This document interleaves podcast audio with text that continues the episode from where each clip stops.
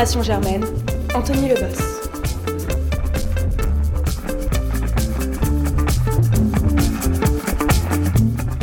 Famille s'agrandit à Radio Germaine. Bonsoir à toutes et à tous. Bienvenue dans la toute nouvelle émission Génération Germaine. Le principe, il est simple. On donne les clés à la jeunesse. Parlons d'eux, parlons de leurs projets, de leurs idées, de leurs initiatives. Parlons de ceux qui font et feront la société de demain. Les jeunes innovent, entreprennent, rassemblent autour de valeurs de partage et de solidarité. Ici, à Génération Germaine, on veut les mettre en valeur. Dans Génération Germaine, on tentera d'éclairer à notre mesure les projets des jeunes dans la société. On abordera des thèmes comme le caritatif, l'écologie, la politique, l'entrepreneuriat, la culture et les médias. Bref, un joli programme. Vous l'aurez compris, une multitude d'occasions de parler de notre génération, celle dont on peut être fier. Au programme aujourd'hui, Génération Germaine s'intéresse aux jeunes et à leurs associations caritatives et du rôle et de la place de la jeunesse dans ces causes difficiles. Pour l'entretien de cette émission, je reçois deux invités. Léa Moukanas, présidente et fondatrice de l'association AIDA, une association qui soutient les enfants atteints de cancer, et Clara Margot, présidente de l'association étudiante Une couverture pour l'hiver, qui vient en aide aux personnes sans abri. Pour la deuxième partie, le focus de Génération Germaine revient à une association de Sciences Po. Elle s'appelle Sciences Po Refugee Help et elle vient en aide aux réfugiés. On en parlera avec leurs dirigeants. Génération Germaine, l'entretien, c'est parti.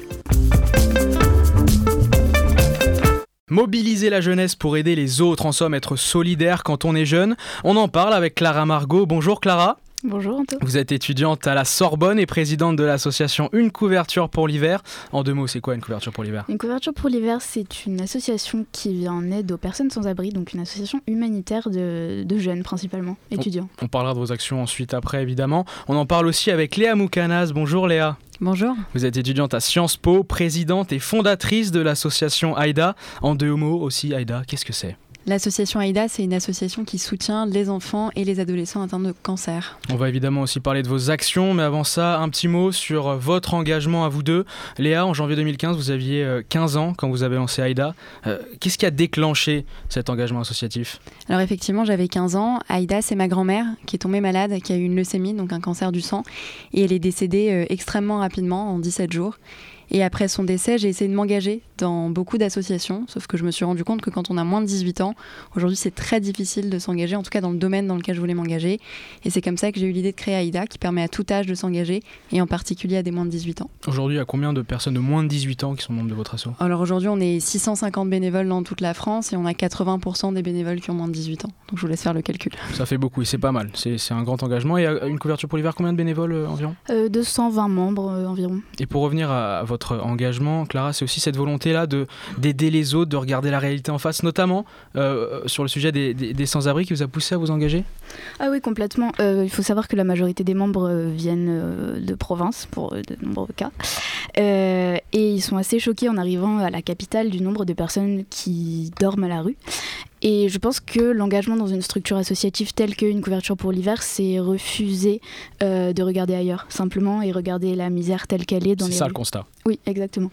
Selon l'INSEE, euh, on, on, dénombre aujourd'hui près de 140 000 personnes -hmm. sans abri en France. Votre association organise des maraudes toutes les semaines. Qu'est-ce que vous distribuez comme produit aux sans-abri nous, on s'est centré sur des choses très matérielles, donc euh, la couverture, bien évidemment, euh, la couverture de survie, le sac de couchage, du thé, du café, euh, autour duquel les membres et les personnes sans abri se retrouvent et se réunissent, mais également beaucoup de dons, des dons, des dons de vêtements, mais notamment aussi les kits d'hygiène. On a mis ça en place il y a quelques années, parce que simplement, l'hygiène, c'est un principe de dignité humain à respecter également quand on est à la rue. Il n'y a pas qu'une aide matérielle, il y a aussi cette espèce de volonté de recréer une chaleur humaine aussi pour oui, ces sûr, personnes euh... Bien sûr. Je dirais un peu que le côté matériel, c'est une sorte de prétexte pour pouvoir euh, aborder la personne sans abri. Euh, mais derrière ça, il y a vraiment euh, la création d'un lien social. En fait, on les sort un peu de leur isolement quotidien et simplement pour créer un échange entre deux personnes euh, égales. Et vous arrivez à mobiliser toutes les semaines ces jeunes, ces bénévoles, ces étudiants à venir à être assidus aux maraudes oui, bien sûr, et ça nous fait vraiment plaisir de voir que les membres sont très investis dans l'association. Euh, cette année particulièrement, euh, on peut être euh, entre 35 et 60 membres en maraude et c'est vraiment magnifique à voir et ça fait vraiment chaud au cœur. Léa, avec votre association AIDA, vous, vous, soutenez et vous accompagnez les enfants atteints de cancer. On sait que dans les pays développés, le cancer est la deuxième cause de mortalité chez les enfants et chez les adolescents. en moyenne, un enfant sur 440 aura un cancer avant 15 ans, c'est des chiffres forts. Comment on incite les jeunes, Léa, à, à regarder cette maladie en face, à la combattre? C'est un sujet lourd quand même pour des bénévoles de, côtoyer la mort aussi c'est un sujet très lourd. Euh, je pense qu'on n'a pas besoin de les, les encourager à le faire. Hmm. Ils le font de même aujourd'hui. Et je pense que vous remarquez ça aussi dans, dans votre association. Mais les jeunes ont, ont très envie de s'engager. Ils ont très envie d'être acteurs du changement. Et ils n'ont pas toujours l'occasion de le faire. Donc quand ils peuvent le faire, ils s'engagent, ils se posent pas de questions et ils y font euh, à fond. Vous ressentez cet engouement toutes les deux dans vos associations respectives de voir cette jeunesse qui s'engage et qui a envie d'aller au devant, par exemple des sans-abri, euh, euh, Clara, de repousser aussi les clichés qu'on peut avoir sur eux? Ah oui, bien sûr. Bah, on mène certaines campagnes de communication en fait simplement pour briser certains clichés qui entourent la personne du sans-abri, vieux, bourré, drogué, qui veut volontairement être à la rue. Ça, on, on essaie de déconstruire ça. on a beaucoup communiqué sur les femmes, sensibilisé sur les femmes sur leur invisibilité mmh. euh, dans la rue. Mmh. Et je pense que oui, les membres, ils sont très sensibles et veulent déconstruire ces clichés-là. Tous les jours, je reçois des messages de mes membres de, qui, sont en première année d'études, qui arrivent à Paris et qui me disent, bon, mais moi j'ai une idée, je veux faire ça, je veux faire ci. Et ça, c'est vraiment joli à voir parce que déjà, je me retrouve un petit peu dans, dans, dans eux. Mais aussi, on voit qu'en effet, ils veulent être acteurs du changement. C'est aussi le même cas chez vous. Il y a aussi des bénévoles, des étudiants qui viennent vous contacter directement sur vos pages, par exemple, pour s'engager? Ah ouais, non, mais toutes les semaines, on reçoit euh, des dizaines, voire des vingtaines de demandes de bénévolat de jeunes qui parfois ont 12, 13 ou 14 ans et mmh. qui nous disent bah, qu'est-ce que je peux faire pour vous aider? Mmh. Et nous ça, nous, ça nous marque énormément. Rien qu'en septembre, on a eu euh, plus de 200 demandes de bénévolat de jeunes. C'est énorme.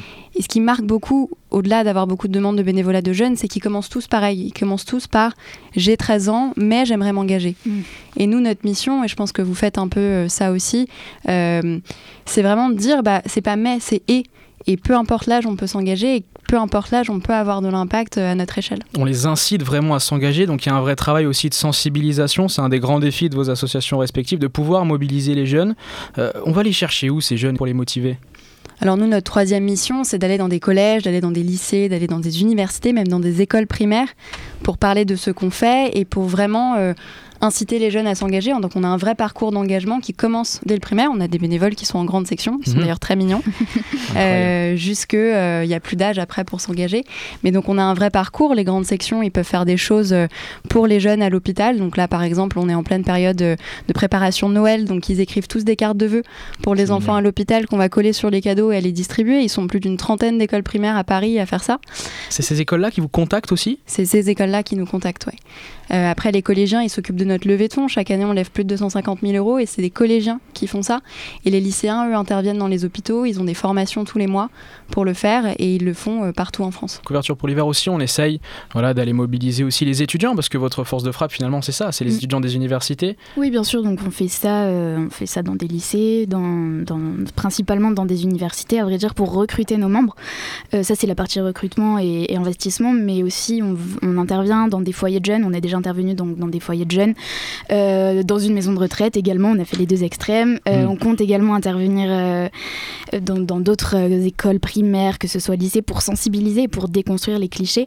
donc en, adoptant des, des, angles différents, on va pas sensibiliser de la même manière au lycée qu'en école primaire ou face à des personnes âgées. On adapte nos discours et nos paroles pour ne pas choquer ou quoi que ce soit.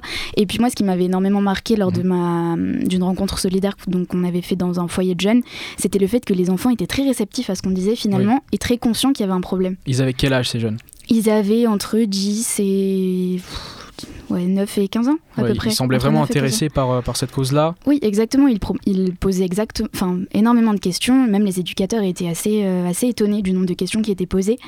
Et, euh, et moi, j'ai trouvé ça très intéressant et je me suis dit simplement que la relève était là. quoi. Et avec ce travail de sensibilisation, il y a eu beaucoup de recrutements cette année? Oui, ah oui, il y a eu beaucoup de recrutements cette année. Combien environ de, personnes? Euh, Je dirais qu'une centaine de personnes sont entrées depuis, depuis septembre, ce qui est assez incroyable pour une association jeune comme la nôtre et, et qui touche l'univers étudiant. Mais, euh, mais je trouve ça passionnant. Deux associations qui grandissent extrêmement vite. Comment vous arrivez, par exemple pour AIDA, vous êtes présent dans toute la France, comment vous arrivez à catalyser l'énergie et l'engagement de tous ces étudiants? C'est compliqué de gérer quand même tout ça. C'est compliqué. Après, euh, je suis pas du tout seule. On est une équipe, on est 19 à travailler, alors tous bénévolement, mais tous les jours sur ça. Bon, j'avoue qu'en période de partiel, on est plus en train de réviser au bureau de l'association que travailler sur, sur ce sur quoi on est censé travailler, mais on est quand même là. et on travaille vraiment tous les jours. Il y a Alexandra qui est notre vice-présidente qui, elle, gère le déploiement d'AIDA dans toute la France. Donc elle est en contact toutes les semaines avec tous nos représentants dans toutes les villes de France et elle fait, elle prend le temps de les appeler un par un, même si c'est 10 ou 20 minutes d'appel, mais de savoir comment ils vont et, comment ils avancent. Il y a un vrai travail d'accompagnement aussi des équipes, c'est ça, c'est le management aussi d'une association. Bah, c'est ça que les jeunes aussi cherchent aujourd'hui, je pense. Ils ont besoin de sentir qu'on les largue pas quelque part et de sentir qu'ils font quelque chose de concret. Cette année, vous avez aussi ouvert une couverture pour l'hiver, une antenne à Paris 1. Ça veut dire que c'est euh, euh, l'objectif, le projet à terme d'ouvrir plusieurs antennes? Exactement, le projet ce serait euh, que dans chaque université de France, il y ait une, une couverture pour l'hiver. Donc on en a obtenu une à Paris 1, on est en train d'en obtenir une également à, à Nanterre. mais le but, voilà, c'est que chaque étudiant puisse s'investir dans une association pour pouvoir venir en aide aux personnes exclues, isolées de la société. La légitimité de l'action des jeunes, on en parle aussi avec vous. Les jeunes apparaissent souvent dans la société comme des euh, individus désintéressés, euh, peut-être parfois individualistes. Est-ce que cet engagement pour vous deux, Léa notamment, vous a permis de dépasser ces clichés-là? Moi, ce qui m'a beaucoup marqué, en tout cas les, six premiers mois euh, d'engagement, ça a été que on avait beau avoir l'association, on avait beau être plein, on allait voir des hôpitaux, on allait voir des chercheurs, on allait voir des entreprises, on allait voir même d'autres lycées, et à chaque fois on nous disait mais retournez faire vos devoirs, vous êtes beaucoup trop jeunes, votre place elle n'est pas à l'hôpital. Et en fait nous le message qu'on leur faisait passer, c'est que si la place d'autres jeunes de notre âge est à l'hôpital, s'ils sont malades, alors la nôtre est à l'hôpital aussi. Et moi ça m'a beaucoup marqué et ça continue de me marquer aujourd'hui de voir des articles de journaux qui titrent la génération canapé, la génération qui n'a pas d'avenir, la génération bonne à rien faire, alors que c'est complètement le contraire. Il y a une couverture pour l'hiver, euh, c'est aussi compliqué voilà, de, de, parler aux gens et de, et de dire que des jeunes euh, soient légitimes de s'attaquer au problème du sans-abrisme. Est-ce qu'on est légitime aujourd'hui en tant que jeune pour s'attaquer et d'aller au devant euh, des sans-abri aussi à Paris? Moi, je pense qu'il n'y a pas tellement d'âge pour venir en aide à qui que ce soit, en fait. Et que, effectivement, qu'on ait 9 euh, ans ou, euh, ou 80 ans, euh, bah, on peut s'investir et on peut faire en sorte que les choses aillent mieux. Et on ne s'attaque pas en soi au problème du sans-abrisme. Hmm. Simplement, on veut parler à des gens qui sont hmm. isolés. On a pas d'argent quand on est étudiant, mais on peut avoir du temps. Et donc c'est ça qu'on veut faire avec une couverture pour l'hiver, c'est mettre à profit notre temps au profit de, ces personnes-là. Donc c'est aussi une légitimité qui se construit avec vos actions. On va en parler de vos actions. Euh, Aïda s'engage aussi à permettre aux enfants euh, atteints de cancer de vivre un peu leur vie de, leur vie de jeune, un peu en toute normalité. Comment on parvient à leur faire oublier un peu cette maladie, le temps peut-être d'un moment ou d'un échange?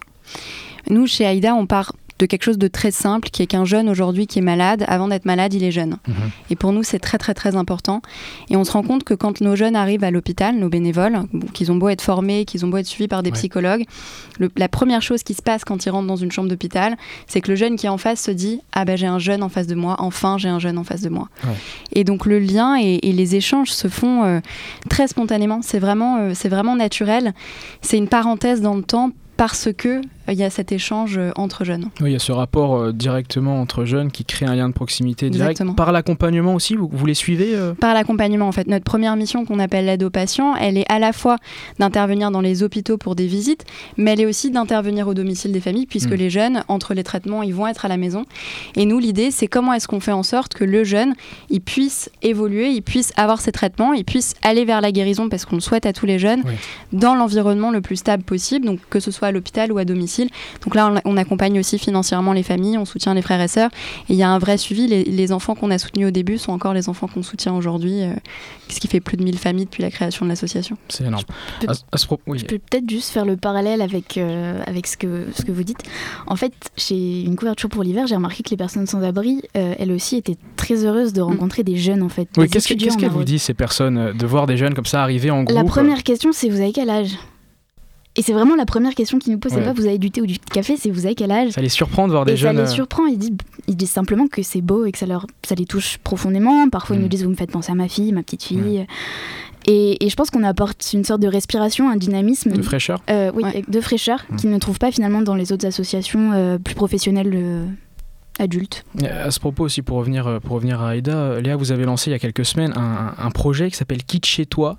Vous pouvez nous en dire plus? Exactement. Alors, c'est le, dernier jour de l'opération Quitte chez toi euh, aujourd'hui. C'est un projet qui a pour but de permettre aux adolescents, quand ils arrivent à l'hôpital, de décorer leur chambre. Pourquoi est-ce que c'est important de décorer sa chambre quand on arrive à l'hôpital? Parce que tout simplement, c'était la chambre de quelqu'un d'autre avant. Et, euh, et, comme je l'ai dit tout à l'heure, le plus important, c'est qu'ils arrivent dans un environnement où ils vont pouvoir être réceptifs au traitement, où ils vont pouvoir aller graduellement vers la guérison. Et on est convaincu que si c'est un environnement qui leur est familier, ça aidera beaucoup but, plus. Le but, c'est vraiment de s'approprier sa propre chambre, comme Exactement. si on vivait une enfance, une enfance normale. Mm. Aujourd'hui, on en est où de, de, de ce projet? Il y a eu combien d'argent récolté? Alors, on a collecté à peu près 10 500 euros, donc le projet est financé 10 500. euh, pour, pouvoir, euh, pour pouvoir le lancer. On a collecté ça en, en moins d'un mois, donc c'est assez, euh, c'est assez génial. Et il y a eu une vraie mobilisation du grand public. Et puis, il y a eu une mobilisation des jeunes aussi dans les hôpitaux qui ont fait des ventes, qui nous ont versé ces ventes-là. Enfin, c'était assez incroyable de voir que vraiment c'était un projet qui leur tenait à cœur et qu'ils avaient besoin de se mobiliser pour ça, pour eux aussi être acteurs de leur changement. Et euh, alors, tous ces produits, tous ces cadeaux vont être distribués à quels hôpitaux? Alors, on va commencer le projet pilote avec euh, la clinique Édouard Rist dans le 16e arrondissement à Paris, euh, qui est une clinique de soins de suite où on a euh, des jeunes qui sont entre les phases de traitement, des jeunes qui ont un cancer ou enfin une leucémie ou un cancer. Et donc, on va commencer ça avec eux, je pense, d'ici début janvier. Et, on a aussi des propositions de partenariat d'entreprises qui veulent nous donner des objets pour décorer les chambres. Donc, ça va nous permettre après de nous élargir à d'autres hôpitaux et vraiment étendre, étendre cette action. Clara, pour revenir à une couverture pour l'hiver, quand, quand, vous allez en maraude et que vous discutez avec des personnes sans abri et qu'elles vous délivrent par exemple des anecdotes ou bien leurs mêmes problèmes, est-ce que on va plus loin pour les aider Est-ce qu'on va les accompagner aussi sur le long terme? C'était pas quelque chose qui était développé avant. Ouais. C'est quelque chose qu'on a mis en place, euh, qu'on a décidé de mettre en place en septembre. Euh, c'est quelque chose de nouveau. Donc c'est le pôle accompagnement, euh, comme on l'appelle. Et le but, oui, c'est de commencer à faire des maraudes d'intervention sociale. Alors ce comment font, ça se passe? C'est ce que font les professionnels, en fait, l'Aurore, la Croix-Rouge, les grandes associations. Mhm. Mmh. En fait, le but, c'est pas de faire une maraude pour apporter une couverture. C'est le but, c'est simplement de se renseigner sur la personne, d'échanger, pour pouvoir après l'accompagner.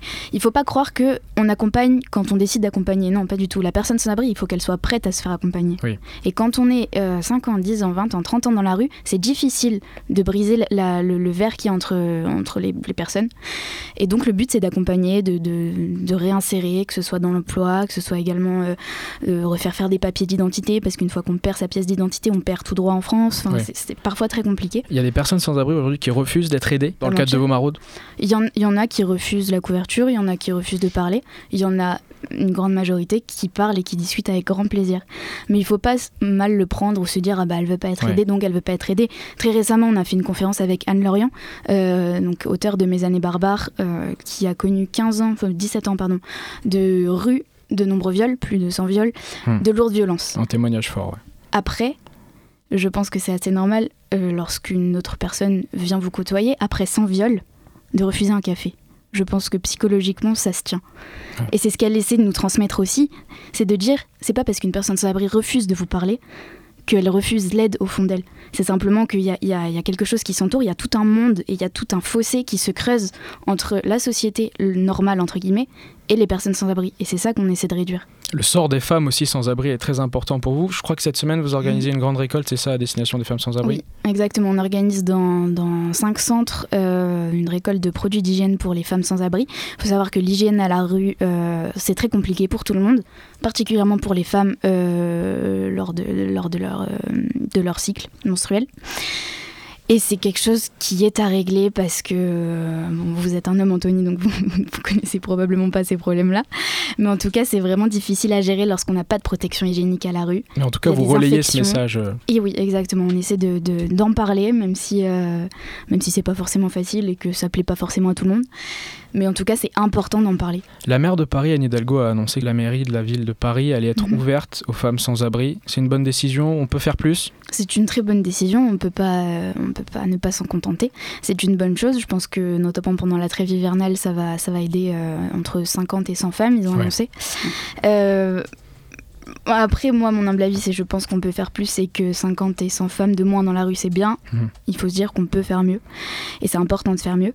Euh, mais en tout cas, je salue la décision d'Anne Hidalgo qui, je pense, a été euh, décidée, et ça, c'est pas cité par, par Anne Hidalgo, euh, par la pétition qu'ont lancée Sarah Frick, la journaliste, et Anne Lorient, justement, pour loger les femmes sans abri.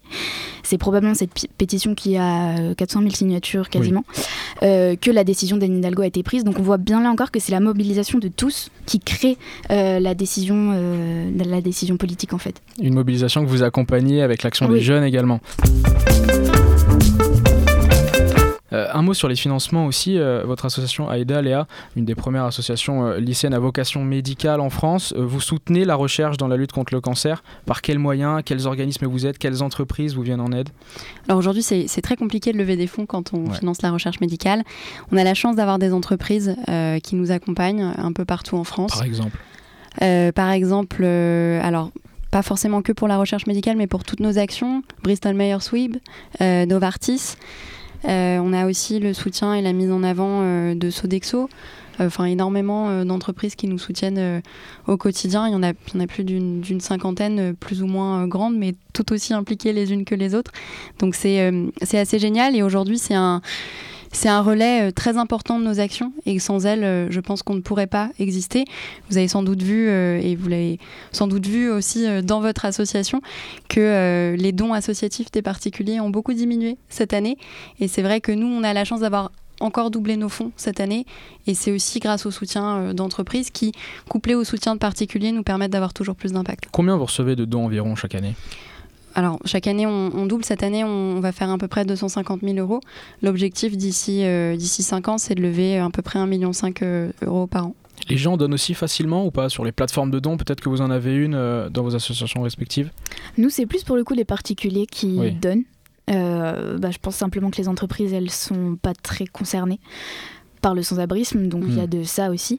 Euh, mais oui, c'est plus ces particuliers qui nous donnent et on fonctionne oui, en cagnotte en ligne. Sur quelle, quelle plateforme, euh, toutes les deux, on peut vous aider euh, aujourd'hui dans vos associations? Soutenir en donnant même un euro? On a notre site internet, associationaida.org, et la plateforme de dons est gérée par Hello Asso, qui est une super plateforme qui prend 0%. Et je tiens à saluer ça parce que c'est très rare hmm. aujourd'hui. Donc c'est une plateforme avec qui on partage beaucoup de valeurs et, euh, donc qui sont vraiment euh, assez, assez géniaux. C'est compliqué aujourd'hui de, convaincre les entreprises euh, d'aider des jeunes notamment pour récolter des fonds Alors je pense que déjà quand on est jeune et qu'on veut négocier un partenariat ou une subvention, c'est plus dur. Mmh. On est moins pris au sérieux, on part avec un handicap. mais après, la deuxième difficulté qu'on a en tant qu'une couverture pour l'hiver, c'est simplement que le sans-abrisme, ça concerne pas tant les entreprises et ils ont du mal à y voir un bénéfice. Donc on essaie de travailler euh, cette année dessus, on essaie vraiment de travailler là-dessus. Il y a une classe de M2 euh, qui va nous accompagner toute l'année pour euh, rechercher des partenariats, rechercher du mécénat, des subventions.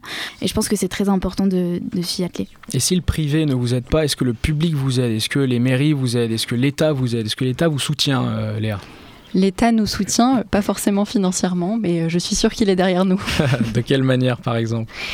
Bah, après, il existe, euh, il y a beaucoup de choses aujourd'hui qui existent et qu'on ne reconnaît pas forcément. Il y a les maisons des associations dans toutes les villes. Nous, c'est un, soutien important, rien que parce que voilà, on a des locaux à Paris, mais on ne peut pas en avoir dans toutes les villes. Euh, les locaux ont été donnés gracieusement à Paris. Euh, donc l'idée, c'est aussi d'avoir des relais dans les villes et des endroits pour stocker les fournitures, parce que vous imaginez bien que nos bénévoles ne seraient pas forcément ravis d'avoir 30 kilos de fournitures pour les interventions à l'hôpital chez eux. Et puis, il y a aussi tout simplement le fait qu'aujourd'hui, quand une association est reconnue d'intérêt général, les dons sont déductibles des impôts. Vous l'êtes. Euh, et on l'est. Et une couverture pour l'hiver l'est ou pas? Euh, La réponse arrive en novembre. Donc, euh, ça va le faire, ça. ça va le faire, espérons. Et, l'État vous aide aussi, les mairies vous aident? Est-ce que vous allez les voir et vous allez travailler aussi avec des organismes publics pour vous aider à vous développer On participe à de nombreuses demandes de subventions, euh, des concours euh, publics. Pour le coup, financièrement, on ne nous suit pas tellement. donc, je pense que tous les, tous les élus de la République et quoi que ce soit nous, nous suivent sur nos actions parce que personne ne peut pas nous suivre en soi. Mais, mais financièrement, non, on fonctionne beaucoup plus sur les dons privés. Vraiment. Ce qui est difficile, en fait, c'est quand vous remplissez un dossier d'aide euh, publique, que vous ayez 19 euh, ans ou que vous ayez 85 ans, euh, mhm. les démarches sont énormes pour mhm. des sommes pas toujours à la hauteur du, projet euh, qu'on porte. Et c'est normal, il y a énormément d'associations, il y a énormément de, beaux projets à soutenir. Euh, et donc c'est très difficile de passer autant de temps sur un dossier pour, euh, quand on sait que quand on fait du bénévolat, le temps est, très précieux. Un mot aussi sur, sur vous. Vous êtes étudiante, vous êtes présidente d'association. Est-ce que c'est facile de concilier les deux, Léa? Euh, j'étais censée être en cours aujourd'hui, je n'y ai pas été, donc je ne vais pas répondre, je vais retourner cette question. Euh, Espérons que le prof n'écoute pas. Voilà, euh, petit big up à tous mes cours à Sciences Po. est-ce que c'est difficile ou est-ce que je pense qu'on se pose pas la question? Je pense que quand Mm. on aime ce qu'on fait, on le fait juste et, et, et ce qui compte, c'est d'être épanoui et de pouvoir aider les autres à s'épanouir aussi. Et je pense que c'est ce qui euh, nous motive, en tout cas chez Aïda tous les jours. Et je pense que c'est pareil Ouais. pour vous aussi. C'est le même ressenti aussi pour vous, Clara? Oui, complètement. Il y a une sorte d'intérêt supérieur qui se crée autour de la- de, de l'association, qui fait qu'on y pense tout le temps, chaque seconde, et que parfois, ça m'arrive, je me rends compte que j'ai passé plus de la moitié du cours, non pas à prendre des notes, mais Ouais. à être sur mon téléphone, à faire des plannings, à répondre aux messages. Et après, on s'en veut au moment des partiels, mais finalement, on change pas nos habitudes. Et, C'est un job à plein temps. et puis, c'est très professionnalisant aussi, oui, oui. Non, ce c'est très, très passionnant. Est-ce qu'à l'avenir, vous, vous, vous envisagez de poursuivre voilà, dans cette voie de l'aide sociale peut-être et d'en faire votre métier, Léa? Euh, nous, c'est une question qu'on se pose euh, beaucoup chez Aïda. On- pour l'instant, tout le monde est 100% bénévole. On n'exclut pas euh, d'ici l'année prochaine d'avoir notre premier salarié, Mhm. avec toujours euh, cette nécessité aujourd'hui d'avoir très peu de nos fonds qui vont en frais de fonctionnement. Donc c'est aussi une question qu'on prend en cause, enfin en questionnement, on a moins d'un pour cent aujourd'hui. Donc voilà, prendre un premier salarié, peut-être qu'un jour je serai salarié, je sais pas. J'ai encore euh, beaucoup de temps, je pense. Clara, à l'avenir, peut-être euh, travailler dans, dans cette perspective euh, des métiers de l'aide sociale, ça vous intéresserait de Oui, poursuivre cet complètement. engagement-là? Oui, euh, moi ce serait plus pour le coup les métiers de la santé, mais c'est également très lié euh, Oui. au sans-abrisme, hein, parce que si on voit l'état de santé des, des personnes sans-abri, il est assez désastreux. Mais euh, oui, les métiers de la santé, du enfin, social, santé, ça m'intéresse vraiment énormément. Après, je suis encore jeune, donc j'ai Mm. le temps de changer d'avis une quinzaine de fois encore, mais oui, c'est un sujet qui me plaît. Un dernier conseil euh, à donner aux, aux jeunes et certainement aux auditeurs qui nous écoutent, qui ont envie de s'engager, Léa? Ah bah foncez, n'hésitez pas. Foncez. Ouais, regardez autour de vous et puis agissez, ouais. Ça c'est beau, c'est un beau message, un beau message d'engagement. Comment est-ce qu'on peut rentrer dans vos associations? Là, si j'ai, admettons, voilà, je suis un étudiant en première année, j'écoute cette émission-là et j'ai envie de rentrer à AIDA, j'ai envie de rentrer à une couverture pour l'hiver. Comment je fais pour vous contacter et, rejoindre votre association? Alors nous, on a une page Facebook, euh, donc vous pouvez nous écrire en message privé sur cette page Facebook. C'est Association Aïda pour la lutte contre le cancer. Exactement la même chose, page Facebook, une couverture pour l'hiver. On le rappellera jamais assez, les actions solidaires sont primordiales, surtout en cette période hivernale et surtout pour les enfants atteints euh, de cancer. Merci à vous deux d'avoir été les premières invitées de l'émission Génération Germaine, je le répète. Merci à vous deux, c'était un plaisir de vous recevoir. Et puis longue vie à vos associations. Tout de suite, place au focus de Génération Germaine avec l'association Sciences Po Refugee Help. Le focus de Génération Germaine réservé à Sciences Po Refugee Help. On en parle avec nos invités Mano Emevelec, Elena Richard, toutes deux membres du pôle de distribution matérielle, et Hippolyte Coester, vice-président de l'association. Bonjour à vous trois. Bonjour. Merci d'avoir répondu à notre invitation. Pour nos auditeurs qui ne le savent pas, le Haut Commissariat des Nations Unies aux réfugiés définit le réfugié comme une personne qui, craignant d'être persécutée pour sa religion, son ethnie, son sexe, se trouve hors du pays dont elle a la nationalité. Hippolyte, je me tourne vers vous. En deux mots, quel est le but de votre association? Bah, L'objectif, il est à la fois simple et à la fois très compliqué. C'est-à-dire? La base, c'est vraiment de fournir une aide, mais sauf que cette aide, elle est très déclinable. C'est l'un des objectifs de l'association. D'abord, le point le plus évident, c'est effectivement de leur apporter une aide matérielle immédiate. Ouais, On en parlera ensuite avec euh, le pôle. C'est pour ça qu'on a des invités euh, de cette qualité. Mais on a aussi des objectifs qui soient différents, notamment par exemple euh, apporter une aide culturelle. On a un pôle de Bien sûr. sortie parce que on considère qu'il y a un accompagnement de la personne qui doit être fait et qu'on a trop tendance à limiter les personnes à simplement une situation, euh, un manque de quelque chose. Mm. On voulait apporter autre chose. Il y a de l'aide juridique parce qu'évidemment il y a Oui. des procédures à remplir et il y a de la formation, notamment avec les leçons de français. Sur votre site internet, vous aviez adressé une lettre à Emmanuel Macron au lendemain de son élection et vous avez écrit, je cite, vouloir assurer le respect du droit d'asile et la dignité des personnes concernées. Quel constat vous faites aujourd'hui de la situation du réfugié en France? C'est un grand chantier. C'est un chantier qui pour nous est majeur. Il y a plusieurs difficultés, notamment parce que la situation ne se limite pas simplement à la France. Oui. On considère que c'est un problème qui est à résoudre à l'échelle sinon européenne, Mondial au moins mondiale. Mm. Je veux dire, c'est c'est un problème qui est général, qui va continuer à s'accentuer. Euh, il y a une question des réfugiés climatiques qui va devoir être prise en cause au fur et à mesure. Il y a des solutions qu'il faudrait trouver, mais que la France ne peut pas trouver seule. Après, sur le territoire national, c'est évidemment un chantier énorme. Il y a eu une augmentation des, des expulsions qui a été annoncée par Christophe Castaner, Oui. en tout cas sur l'année prochaine. Oui.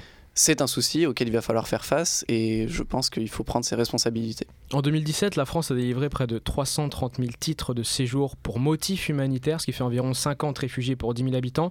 Alors comment on leur vient en aide? On va les trouver où pour les aider? Est-ce qu'il y a des organismes qui vous redirigent, par exemple, vers des personnes dans le besoin? Alors, pour trouver des personnes, entre guillemets, bah, il y a plusieurs moyens. Oui. L'un des plus simples, et c'est quelque chose dont je pense nous parlerons Elena et Manoé, c'est d'abord bah, d'aller dans la rue. Mhm. Parce que, on, on le sait, il y a des endroits où il y a une concentration importante, le nord de Paris. Le Nord. Et la périphérie, c'est des endroits où on sait qu'il y a des personnes qui sont rassemblées parce que, bah, évidemment, c'est plus simple d'être en campement à plusieurs. Porte de la Chapelle, par exemple C'est l'exemple qui est le plus évident. Oui. Après, oui, on est en contact avec beaucoup d'autres associations qui Par nous exemple redirigent. Bah, par exemple, Paris d'Exil. Oui. Euh, tout notre pôle juridique, il est en partenariat avec Paris d'Exil parce que pour des situations précises, des accompagnements en préfecture, des signatures de documents, aller au commissariat, c'est des situations dans lesquelles des- il y a des associations qui accompagnent très bien un certain nombre de personnes, des familles notamment. Et pour le coup, euh, on s'entraide et c'est comme ça qu'on trouve aussi des cas. parce que ces personnes-là sont désemparées face à la montagne administrative et juridique. Euh, Manoé et Elena, c'est ces raisons-là qui vous ont poussé à rejoindre l'association, à vous engager dans l'aide aux réfugiés Pour ce qui est des personnes dans la rue, en fait, euh, on a justement le public qui est en général dans la- les situations administratives ou juridiques les Mm. plus difficiles. C'est soit euh, les primo-arrivants, donc euh, des gens qui arrivent à Paris et en fait qui n'ont aucun moyen de savoir euh, ne serait-ce que comment débuter leur procédure. Ouais, ils viennent d'où ces gens-là? Euh, Vous remarquez quoi Euh, alors nous, on a essentiellement Soudanais, Afghanistan, après Érythrée, Somalie, Ouais. dans des proportions moindres, aussi parfois Maghreb, euh, Irak, c'est assez divers, euh. Afrique de l'Ouest. Mhm. Et après, ce qui est sûr, c'est qu'on n'a pas euh, de Syriens, par exemple, parce qu'effectivement, ils ne sont pas dans la même situation administrative. Manoé, c'est ça aussi qui vous a, qui vous a poussé à vous, à vous engager, c'est euh, cette situation-là des, des réfugiés qui vous a dit voilà, il faut que je m'engage moi en tant que jeune sur ce sujet. Je, enfin, moi, je, je viens d'un endroit en France où on n'a pas forcément beaucoup d'arrivées de réfugiés. Je viens de Bretagne, de Bretagne. Voilà. Et on n'a pas forcément beaucoup de, de réfugiés. Enfin, voilà, on a des, des associations qui s'occupent de ça tout de même. Mais voilà, je, je me suis rendu compte, notamment à Paris, voilà, Mhm. de, de l'importance que ça pouvait avoir, parce que forcément, on entend euh, par des chiffres euh, euh, les situations de ces personnes-là, mais effectivement, se rendre sur le terrain directement, c'est, ça donne une idée euh, beaucoup plus concrète de ce que ces personnes-là peuvent vivre, de ce qu'elles ont traversé, de ce qui les attend aussi, parce que voilà, c'est des situations administratives qui sont très compliquées. Oui. Et je pense que c'était important pour moi d'aller voir ça, parce que c'est un, c'est un milieu dans lequel j'aimerais éventuellement travailler plus tard. Plus tard à l'avenir en tant que... Voilà, plutôt euh, voilà, éventuellement dans des ONG, tout ça. Et je pensais que justement aller sur le terrain et essayer de rencontrer ces personnes-là, ça pouvait donner une perspective autre à mon projet professionnel déjà, mais aussi parce que foncièrement, euh, c'est une cause qui m'intéresse beaucoup et qui m'émeut beaucoup. Et voilà, je me suis dit que on peut pas toujours en parler si euh, on a, on s'est pas confronté à ça une fois dans sa vie. Ouais, justement, c'est l'expérience du terrain qui, euh, qui vous pousse à agir. Vous êtes toutes les deux membres du pôle de distribution matérielle. En, quoi ça consiste pour les, pour les auditeurs qui nous écoutent Elena? Euh, en fait, ça consiste en des maraudes. D'accord. Euh, en ce moment, effectivement, on est à Porte de Bervilliers, Porte de la Chapelle. C'est Ouais. là où il y a le, le plus de monde, même s'il y a, d'autres camps aussi euh, dans le nord-est, comme disait Hippolyte. Ouais. En fait, on a une équipe par jour. Qui Par jour, vous y allez, c'est pas une fois par semaine, c'est vraiment par jour. En fait, on a six équipes, donc on enlève le samedi parce que c'est le- on fait ça le soir. Ouais. Sur ces six équipes, il y en a cinq chaque semaine qui partent en distribution. Une qui s'occupe du travail d'inventaire, de travail un peu administratif, tout ça. Mhm. Et donc, euh, ce qu'on fait, alors tous les soirs, on a du thé et du café. C'est, euh, ça fait souvent sourire les gens quand on commence par dire ça, mais c'est un des côtés, parce que c'est, c'est vraiment pas grand chose de donner un, un gobelet de thé à quelqu'un. Et ça permet quoi justement Justement, c'est très important pour nous parce que c'est ce qui permet de discuter avec les gens, de, enfin même de- on prend un thé nous-mêmes, on discute avec eux, on partage. Après, quand, quand c'est, enfin en hiver, c'est c'est chaud, c'est sucré, c'est juste un- quelque chose qui fait du bien, même si on n'a pas forcément, euh, on n'a pas toujours les moyens de donner ce dont les gens ont besoin. Ils auraient besoin de temps, de couverture, on n'a pas forcément l'argent. Et donc après, de l'autre côté, c'est effectivement euh, distribuer des vêtements, des, des couvertures, tout ça. Et euh, troisième point très important, c'est Oui. l'information. Alors, on donne des informations sur, euh, bah, par exemple, où trouver une douche, c'est super important. Vous avez un carnet par exemple à distribuer aux personnes réfugiées? Oui, on a des, des feuilles d'informations en fait qu'on a réalisées nous-mêmes euh, avec une liste d'informations. Ça, c'est, ça se fait avec l'expérience quand on voit quelles associations Oui. sont bien sur tel thème. On les a en plusieurs langues, en français, anglais, arabe. Et on travaille aussi avec le guide du- de la demandeuse et du demandeur d'asile à Paris, qui Mhm. est un guide qui a été réalisé par d'autres personnes et que, dont on se sert aussi, qu'on distribue, et qui lui est beaucoup plus complet avec... euh, aussi des, des informations juridiques, euh, des explications sur la procédure, ce genre de choses. Vous obtenez tous ces produits par, par des dons. Comment vous organisez pour, pour récupérer tout cela et ensuite les distribuer en maraude? Alors, il y a plusieurs processus. On reçoit des dons en majorité de l'argent, en réalité. Les vêtements, on fait des collectes de vêtements qui se tiennent euh, notamment maintenant cet hiver, parce que ça fait, des, ça fait, des, ça fait partie des, des points extrêmement importants. Donc oui, on lance des collectes à Sciences Po, mais on reçoit, euh, en majorité, on se débrouille pour obtenir nous-mêmes de l'argent. Mhm. Euh, et là, pour le coup, euh, on, a, on a un processus, on a pôle complet de levée de fonds qui, qui fait un travail euh, plutôt, plutôt très très intéressant. C'est vrai que les financements, c'est peut-être aussi. C'est le euh, nerf de la guerre. Voilà. C'est aussi compliqué pour les jeunes d'aller euh, demander des financements, les subventions. Vous rencontrez des difficultés dans cette recherche-là d'argent? On a, on a des soucis évidemment. Euh, le premier, c'est qu'on est une association. Ça implique une trésorerie qui a l'air un peu plus gentillette parce que bah, non, on n'a pas un pôle de recherche et développement et du coup, ça fait moins sérieux. Et évidemment, bah, on, a, on a une trésorerie qui est moins importante que d'autres euh, que d'autres géants. Je pense à Utopia 56 qui, pour le coup, ont des fonds précis, extrêmement bien tenus. C'est professionnel. Évidemment, parce qu'il y a des personnes qui travaillent vraiment là-dessus à temps plein. Nous, bah, on est une association, nos comptes, sont, nos comptes sont propres, mais ils sont plus petits. Du coup, c'est peut-être moins attractif, mais on a quand même, euh, on se débrouille quand même pour retrouver de l'argent. Et puis on met à contribution les élèves de Sciences Po. Aussi, on ça organise, marche bien. Oh, bah, ça marche très très bien. On a des, on a des ventes de gâteaux, on a des soirées qu'on organise qui nous permettent de lever des fonds. C'est, c'est aussi un moyen de financement important. Prochainement, vous avez un, un événement de ce type-là qui s'adresse aux étudiants de Sciences Po pour récolter des fonds, récolter des vêtements, de l'argent? Bien sûr. Euh, alors, d'une part, on a la vente de gâteaux qui se tient tous les mercredis ou les jeudis. Donc tous les mercredis, ça c'est toutes les semaines. Voilà, C'est ancré. tous les mercredis ou les jeudis. Cette semaine, c'est un jeudi, donc euh, vous pourrez nous retrouver en péniche. Après, on a d'autres moyens de lever des fonds, évidemment. Oui. Euh, ce dimanche, par exemple, dimanche 18, euh, avec le collectif 2222, on organise une pièce de théâtre. Mhm. Euh, c'est à Montreuil.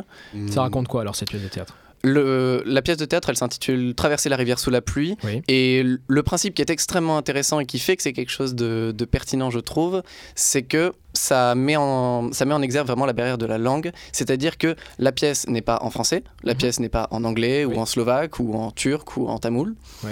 La pièce, elle est dans le gromlo, c'est-à-dire que c'est un langage qui a été inventé pour les besoins de la représentation. Euh, c'est-à-dire qu'on ne comprend pas ce qu'ils disent. Ouais. Et tout l'enjeu, c'est de savoir si on va pouvoir comprendre. Et c'est ça qui, c'est un peu là où je trouve qu'il y a quelque chose de magique. Ouais, donc on comprend ce qui se passe. ça marche sur le ressenti en fait, sur les attitudes, ça. sur les comportements. Mm. Et puis pour une fois, c'est nous qui sommes entre guillemets euh, mis dans la position d'effort, c'est-à-dire que d'habitude, bah, on attend de la personne migrante que ce soit elle qui fasse le premier pas, ce soit elle qui parle anglais ou qui comprenne ce qu'on a à lui dire. Et là, pour le coup, c'est le public qui est bien installé sur son fauteuil, Ouais. qui est obligé de faire l'effort de saisir ce qui se passe et de comprendre. Et il y a quelque chose de très particulier. C'est une expérience à vivre qui vraiment est vraiment est intéressante. Et c'est une pièce qui met aussi euh, euh, en situation euh, les personnes qui la regardent sur le terrain comme si elles sont témoins ou pas Elles sont témoins de la situation des réfugiés dans ce type-là ou pas? Elles sont témoins, ouais. Ouais, elles sont témoins. Donc elles regardent ce qu'elles vivent en fait. C'est exactement ça. L'objectif, c'est vraiment, bah, on considère que c'est difficile de s'engager dans une cause pour laquelle bah, on a uniquement les images de la télévision. Et c'est ce que Manoé disait. Il y a un moment, l'expérience, elle est intéressante. Du coup, ça peut passer par l'engagement, mais ça peut aussi passer, je pense, par vraiment l'information profonde Ouais. et le ressenti. Et c'est ça qu'offre la pièce de théâtre. Et sur le terrain, pour y revenir, quelles difficultés vous rencontrez euh, quand vous allez au devant de ces personnes-là? Il y a, euh, je pense que le plus évident, c'est ce dont Hippolyte parlait, c'est la langue, oui. Vous leur apprenez aussi, vous leur donnez des cours par exemple, vous les redirigez vers d'autres associations qui, qui pourraient euh, Sci- leur apprendre le Po français Réfugiés, pas un pôle de cours de français, effectivement. Combien 20 leçons par semaine. 20 leçons par semaine. Euh, sinon, ce qu'on fait, c'est qu'on les redirige vers d'autres associations aussi Mhm. qui donnent les cours. Après, quasiment tout le temps, c'est des personnes qui ont vraiment une énorme envie d'apprendre. Enfin, Ouais. Moi, je, je compte plus le nombre de personnes qui me disent Ouais, je suis en France depuis trois semaines. Je me dis, Ouais. Pardon, enfin, tu viens de me dire cette phrase en français. Euh, C'est ça qu'on remarque chez, chez ouais, ces personnes-là, c'est qu'elles sont motivées aussi pour s'intégrer dans le Oui. pays dans lequel elles sont. Oui, vraiment. Manoé. Bah, par exemple, pour avoir parlé avec certaines personnes qui, euh, qui venaient euh, bah, d'Afghanistan, par exemple, Oui. et qui passent par euh, l'Allemagne, il y en a énormément qui, euh, qui parlent du coup allemand en étant restés seulement un ou deux mois euh, Mm. euh, en période de transition. Ouais. Et c'est vraiment étonnant parce que même ceux qui passent par l'Italie ou quoi que ce soit, on voit qu'ils ils ont tous fait le- l'effort d'apprendre cette langue-là, ce qui fait qu'ils maîtrisent leur langue d'origine plus des notions de, de leur pays euh, de, de traversée, on va dire, leur pays Mhm. de passage. Et c'est vraiment étonnant pour moi parce que bah voilà, nous on, on fait, on a des cours, c'est des choses très institutionnalisées pour apprendre l'anglais, etc., etc. Et là, en un mois, on voit que justement par leur persévérance, leur envie d'apprendre, leur envie éventuellement de, de savoir euh, euh, ce qui se passe, quelles sont les procédures, euh, voilà, je pense que c'est une manière aussi d'avoir une certaine emprise sur bah voilà ce qui leur arrive parce que ça peut être compliqué. C'est courageux. C'est très très courageux. Et puis quand je vois des jeunes de mon âge euh, voilà, qui, qui arrivent, parce que justement, euh, on parlait du thé et du café tout à l'heure, ça permet d'engager la conversation. Et pour des personnes comme moi qui sont vraiment novices dans l'association et on maîtrise pas trop forcément le processus, même si on a eu des formations, il faut le souligner, et ça c'est vraiment très intéressant. Ouais. Euh, voilà, quand on est novice, on ne sait pas trop comment s'adresser à eux parce que voilà, on sait qu'ils ont passé, euh, qu'ils sont passés par des épreuves très difficiles qu'on ne peut même pas imaginer. Et la question, c'est comment est-ce qu'on peut engager le dialogue avec quelqu'un qui est finalement très proche de nous par l'âge, par la situation géographique parce qu'ils sont en France, et en même temps si loin parce que bah, on a des cultures assez différentes, on parle pas forcément la même langue, et justement le fait de voir qui eux, ils sont vraiment motivés pour apprendre ça. Ça déconstruit aussi tous les discours qu'on peut entendre régulièrement en disant c'est des personnes qui viennent, qui veulent pas s'intégrer. Ouais. Enfin voilà. Euh, On casse les le terrain- clichés. Voilà, exactement. On va sur le terrain, on voit que c'est pas ça, que c'est des personnes qui sont très motivées, qui ont envie de d'apprendre et de, de savoir euh, bah, ce qui va se passer par la suite, quoi. Hippolyte Manoué parlait des formations. Euh, vous prodiguez aussi des formations à ces membres novices pour, euh, pour apprendre à gérer aussi le terrain? Bien sûr, pour deux raisons. La première, c'est que les populations avec lesquelles on va, on va avoir à traiter, ben, c'est des personnes qui sont dans des, dans des situations très compliquées. Et on ne peut pas se permettre euh, d'envoyer à eux des personnes qui seraient mal formées. Ouais. Parce que c'est juste. La situation est déjà insupportable. Là, on attaque l'hiver, je veux dire, ils vont avoir froid, pas à manger. Si en plus on leur envoie des personnes qui savent pas ce qu'il faut faire, c'est juste terrible. Et c'est encore plus vrai pour le pôle, euh, pour le pôle d'aide juridique. Il faut être efficace. C'est ça, il faut être efficace et il faut surtout pas dire de bêtises. Hmm. Parce que là, pour le coup, ce serait vraiment insupportable. Si on envoie quelqu'un faire une procédure qui n'est pas du tout la sienne et que résultat, il se fait débouter de l'asile, mais quelle responsabilité on porte? Et la deuxième raison, c'est que ben, on prend soin aussi de nos volontaires. Je veux dire, on n'est pas aveugle. On envoie des personnes à Porte de la Chapelle une fois Bien par sûr. semaine, voir des gens qui ont froid, qui sont déplacés. Potentiellement, ben, c'est des situations avec des très hautes tensions. C'est un risque. C'est exactement ça. Il faut, il faut faire attention et on veut pas envoyer des personnes qui seraient vulnérables parce qu'elles seraient pas renseignées. On veut essayer de bloquer un maximum ça. Et puis il y a une deuxième partie, c'est enfin une troisième partie plutôt. Euh, si risque il y a, on s'est mis en contact avec des associations de psychologues Mhm. parce qu'on considère que on peut pas laisser des personnes complètement démunies et nous en tant que responsables, on n'est pas équipés pour gérer des problèmes, euh, des problèmes. Un, si à un moment il y a un dérapage à Porte de la Chapelle, Oui. si à un moment il y a une personne qui se fait débouter de l'asile et que la, la personne d'aide juridique qui l'avait accompagnée était vachement investie et se- retrouve vraiment, bah, vraiment cassée par le fait que cette personne soit partie. Qu'est-ce qui se passe? Nous, on n'est pas habilité à gérer ça. Du Donc coup, on s'est mis en contact pour avoir, on a des cercles de parole, de discussion, parce qu'on considère qu'il faut faire un accompagnement du volontaire, Ouais. parce que c'est aussi important. Il y a un accompagnement du volontaire, mais aussi du réfugié. Euh, sur le terrain, vous avez un souvenir, une expérience qui vous a marqué avec une personne euh, réfugiée que vous pourriez nous raconter euh, Je sais que c'est la première fois que qu'un réfugié m'a parlé un peu de son histoire en fait. C'est Euh, touchant, émouvant. Très touchant. Euh, surtout que c'est des choses qu'on sait. Par exemple, euh, bah là en l'occurrence, il m'avait raconté euh, quand il avait traversé la Libye. Et c'est des choses que qu'on sait. Il y a eu plein de rapports sur ça. En plus, c'était peu de temps après euh, l'année dernière que les les images des marchés aux esclaves euh, soient sorties. Oui. C'est pas pareil quand on a la personne devant nous, quand la personne nous parle, qu'est-ce qu'on fait à nous Parce que euh, c'est un moment où elle craque, elle a juste besoin d'en parler à quelqu'un. C'est une tonalité différente. Est-ce que vous avez une expérience à raconter qui vous a euh, euh, ému Il y a notamment une personne euh, que j'avais rencontrée. C'était où C'était euh, justement, on était à Porte d'Aubervilliers, on était Aussi. en train de faire une, une distribution. D'accord. Et, euh, et euh, j'ai rencontré du coup ce monsieur-là qui m'a dit oui, j'ai un titre de séjour, c'était je crois pour quelques mois. Et ça, bah, quand on voit justement des histoires qui sont en général assez tragiques de personnes qui se sont fait débouter, qui ont été dublinées euh, bah, en Italie euh, par exemple, et euh, qui ont des solutions, enfin les, les recours sont vraiment très compliqués, c'est des procédures très longues. Et quand on voit des personnes qui déjà ont, on va dire, un, petit laps de temps qui leur permet de voir venir un peu les choses, euh, où on leur donne déjà euh, quelques mois pour euh, voilà, rester, on va dire, officiellement. Ça déjà, enfin voilà, moi je sais que ça m'avait beaucoup ému parce que je me suis dit bah voilà c'est c'est une belle histoire. Après, on sait aussi que l'administration française demande des timbres pour recevoir ces, ces droits de C'est droit de séjour, c'est droit de séjour. voilà. Et, euh, et on voit qu'en fait, les, les timbres sont payants et ils n'ont pas Aussi, forcément, ils ont pas forcément les moyens. l'argent. Donc, euh, c'est des, des- on va dire, c'est à chaque fois en demi-teinte parce qu'effectivement, il y a des grandes joies. Et à côté de ça, il y a toujours des incompréhensions, il y a enfin, des, des choses administratives qu'on ne comprend pas. Et, euh, et c'est vrai que même si j'étais ravie du coup pour, pour cet homme-là, d'un autre côté, c'est vrai que c'est frustrant de se dire que bah, il va devoir encore faire appel à une autre association pour financer justement ce timbre. Est-ce qu'elles témoignent plus facilement, ces personnes réfugiées, à des étudiants euh, quand, elles, euh, quand elles vous voient arriver en maraude Est-ce que c'est plus simple pour elles de se confier? Pour des personnes qui ont en général notre âge, c'est vrai que forcément on sent euh, une sorte de lien un peu De proximité. euh, voilà de, de proximité parce que j'avais discuté par exemple avec des gens qui étaient à l'université avant de quitter leur pays ou euh, qui avaient entamé des études à peu près au même niveau que moi Ouais. et c'est vrai que c'est enfin c'est tout de suite il y a quelque chose de particulier parce que c'est on- on- en fait on s'identifie à ces personnes-là à cette histoire et je pense qu'ils font un petit peu pareil pour nous et du coup je pense que c'est plus facile facile d'instaurer le dialogue parce qu'on a plus de points communs éventuellement que ce qu'on pourrait croire en fait au final. Hippolyte, le président Macron avait déclaré, je cite, que la France n'a pas toujours pris sa part dans l'accueil des réfugiés et que c'était pourtant son devoir moral. Vous le ressentez ça sur le terrain, ce problème d'accueil euh, des personnes réfugiées? Elle vous en parle aussi? On peut la mettre au présent cette phrase. La France ne prend pas sa part. C'est, je sais que j'enfonce des portes ouvertes, mais le président Macron a beaucoup de mérite de dire ça. Après, il faut voir comment est-ce que c'est relayé dans les faits. Je veux dire, je me permets de rappeler à ceux qui l'auraient oublié parce que c'est une séquence médiatique qui s'est écoulée. On, on, a refusé l'entrée euh, en France de l'Aquarius. Alors après, c'était fabuleux, ça a fait un buzz médiatique complet. Les, chiffres sont évidents, mais par rapport à notre voisin allemand qui a eu l'amabilité d'accueillir plus de 800 000, euh, plus de 800 000 personnes pendant la séquence de 2015 et qui a mis en place des procédures qui étaient vraiment exigeantes. Il y a eu des gymnases qui ont été ouverts complètement, qui ont été réquisitionnés pendant tout l'hiver de mmh. cette période-là parce que c'était nécessaire d'accueillir les personnes. À côté, la France, euh, elle peut être très très fière d'avoir accordé 300 000 titres de séjour, mais c'est pas suffisant. Je veux dire, aujourd'hui, il y a plein de pays qu'on considère sûrs où je ne mettrai mais jamais les pieds.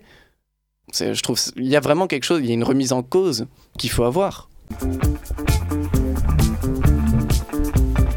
Au-delà de l'accueil, est-ce que vous organisez un suivi? Est-ce qu'il y a un accompagnement sur le long terme? Vous aviez parlé euh, euh, des papiers, notamment euh, d'identité, de, séjour, d'apprendre aussi la langue du pays. Vous organisez aussi cet accompagnement sur le long terme pour ces personnes-là? C'est toute une, c'est une partie énorme de notre activité. On a le pôle de leçons de français, comme il a été rappelé, mhm. qui pour le coup agit dans les centres d'accueil, c'est-à-dire que c'est des personnes qui ont déjà obtenu le statut de réfugié. Qui donne ces cours? Des volontaires de SPRH. De l'association. Ils sont formés aussi. pareil, donc c'est les, les fameux 20 cours par semaine. Mhm. Euh, donc on, agit avec l'association Aurore, qui est une asso qui gère des centres d'accueil. On a les activités sociales, pareil, c'est dans ces centres-là. Mhm. C'est avec des personnes qui sont déjà réfugiées, mais pour lesquelles on considère que la tâche n'est pas finie.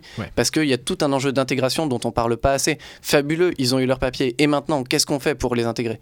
Parce que bon, c'est des personnes qui sinon euh, bah, se retrouvent potentiellement, elles ont la chance de trouver un travail, et encore, c'est pas toujours le cas, et sinon, elles n'ont rien à faire. Euh, donc oui, il y a tout un processus de suivi de ces personnes-là. D'aide juridique aussi, d'aide administrative Évidemment, ça fait aussi, on a un, on a un pôle là-dessus parce que, parce que ça fait partie des grands enjeux dont, dont on oublie trop souvent. On considère qu'une fois que la demande est passée, le plus dur est fait. Oui, mais il reste encore beaucoup à faire.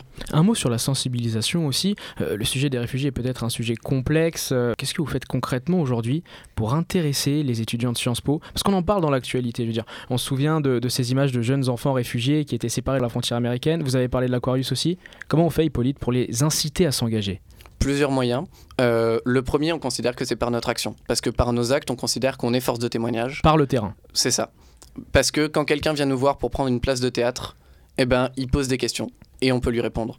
On peut lui expliquer ce qu'on fait. C'est une manière de sensibiliser. Mais on a aussi un pôle de sensibilisation au milieu scolaire. On intervient dans les lycées pour expliquer aux personnes, pour expliquer aux enfants qui, à un moment ou à un autre, vont être appelés à s'engager eux aussi, ce que c'est, quels sont les objectifs, pourquoi est-ce qu'on considère que la, solution la situation n'est pas tolérable? On, on agit parce qu'on considère qu'il y a aussi toute une, tout un enjeu de prévenir la population. On considère que c'est comme ça qu'on fera changer vraiment les choses. Ces lycées, ces écoles vous contactent directement ou vous allez à leur rencontre? Ça peut aller dans les deux sens. Il y a des lycées qui ont contacté des étudiants en mmh. disant on aimerait bien pouvoir euh, recevoir des gens, pouvoir expliquer, etc. Et puis sinon, on a toute une partie de démarchage où on dit au lycée est-ce qu'on peut venir faire euh, un temps d'explication, un temps de partage et de discussion dans votre lycée, avec des réponses qui sont et qui donnent parfois de fruits qui sont vraiment excellents. Elena Manoé, quel est le message aujourd'hui qu'on va relayer aux jeunes euh, de Sciences Po, notamment ceux qui nous écoutent, pour les inciter à se mobiliser pour ce sujet-là? Elena.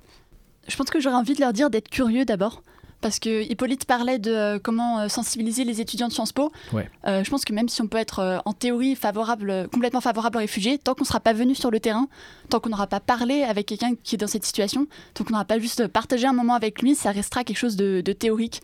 Alors que vraiment, je pense, venir une fois sur le terrain et ça, ça, se traduit très souvent par des engagements euh, à long terme. C'est ça le message, Manoé, c'est vraiment euh, d'aller à leur rencontre oui, et puis c'est dire aussi que c'est pas aussi loin que ce qu'on peut penser. Mhm. Voilà, on sait que dans le nord de Paris, justement à Porte d'Aubervilliers, il y a des gens qui sont là, qui ont vécu ce qu'on voit à la télé, ce qu'on entend à la radio. Venir les rencontrer parce que voilà, c'est ça peut euh, changer la vision qu'on a euh, sur les réfugiés, sur leur expérience. Euh, moi, ça m'a conforté justement dans mon envie de, de, voilà poursuivre. de poursuivre dans cette action parce que on voit que c'est nécessaire. On entend justement les chiffres, etc. Ça n'a pas le même impact que quand on discute avec quelqu'un qui nous dit bah voilà, j'ai dû quitter mon pays, maintenant je sais pas pas trop ce que je vais faire, euh, je suis un peu tout seul. Enfin voilà, ça n'a pas le même impact, c'est un impact émotionnel, c'est pas un impact justement théorique avec des chiffres comme le disait Elena. Ouais. C'est quelque chose qui nous touche vraiment à nous en tant qu'humains parce que bah, voilà, c'est des gens qui sont tellement similaires à nous au final que Il faut les bah, voilà, découvrir. il, il faut voilà, il faut comme dit Elena, il faut être curieux et il faut savoir que voilà, c'est pas c'est pas si loin de nous quoi, c'est vraiment très, un sujet très proche. Hippolyte, instant promo, comment on fait pour vous aider, pour vous rejoindre, rejoindre les, rangs de votre association Alors pour rejoindre les rangs, vous pouvez encore nous contacter. On a le Google Form qui est encore libre. Vous pouvez encore prendre votre place dans pôles. Comme Elena l'a rappelé, si vous voulez ne serait-ce que venir une fois, contactez-nous. Vous pourrez venir une fois et puis potentiellement vous reviendrez la deuxième fois et au bout de la troisième fois vous signerez. Sinon, si vous voulez aussi euh, participer, faire des choses qui peuvent, y compris vous, vous intéresser, prenez votre place pour le théâtre. C'est à la parole errante. C'est dimanche à 19h. On sera en péniche encore demain et ensuite pendant la vente de gâteaux, vous pourrez encore prendre votre place. Prenez votre place, la promotion va bientôt sortir pour notre soirée de l'année.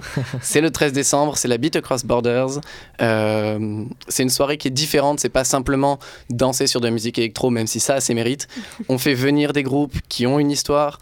Il y a aussi des réfugiés qui peuvent participer. Ouais. C'est une expérience qui est différente vraiment des autres. Et puis, sinon, achetez des gâteaux ou faites des dons. On a une plateforme de crowdfunding que vous pouvez retrouver sur notre page Facebook. Vous l'avez bien vendu. Merci à vous trois pour votre témoignage. Continuez à soutenir cette belle association. Elle vaut le coup d'œil, croyez-moi. C'est la fin de Génération Germaine. Merci à tous de nous avoir suivis. L'épisode est disponible sur iTunes, Google Podcast, Spotify et Deezer. Et oui, Radio Germaine régale. À bientôt pour un nouvel épisode de Génération Germaine. Salut